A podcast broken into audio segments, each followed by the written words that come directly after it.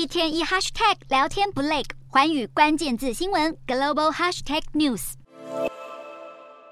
带您关心日本的杰尼斯事务所的已故创办人强尼喜多川被指控了涉性侵小杰尼斯的男艺人，而且时间长达了四十年。经过外部的专家小组认定有加害的事实，而且这些受害人数恐怕达到百人以上。新闻事件现在持续的在日本当地。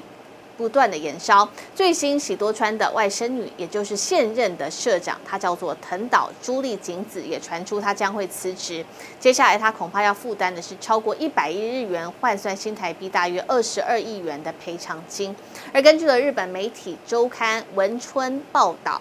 杰尼斯事务所的社长一职，接下来将会由这一位五十六岁的日本始祖偶像团体少年队的东山纪之来接任，并且会在本月的七号就会来召开记者会，正式的对外界来宣布。杰尼斯事务所受到丑闻性侵影响，根据了东京体育报报道，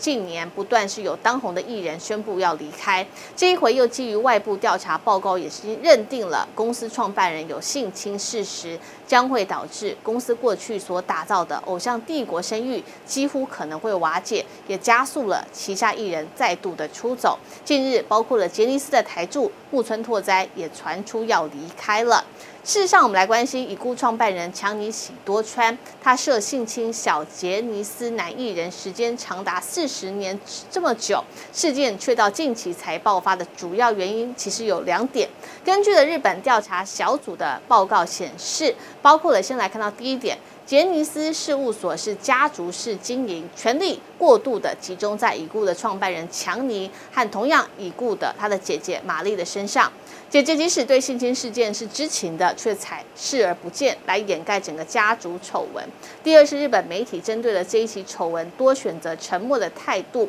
外界认为电视台和杰尼斯事务所有密切合作关系，导致他们只能低调处理这件事。如今事件在日本当地发酵，有关于杰尼斯未来是否该存在，日本社会受到当地民众的高度讨论。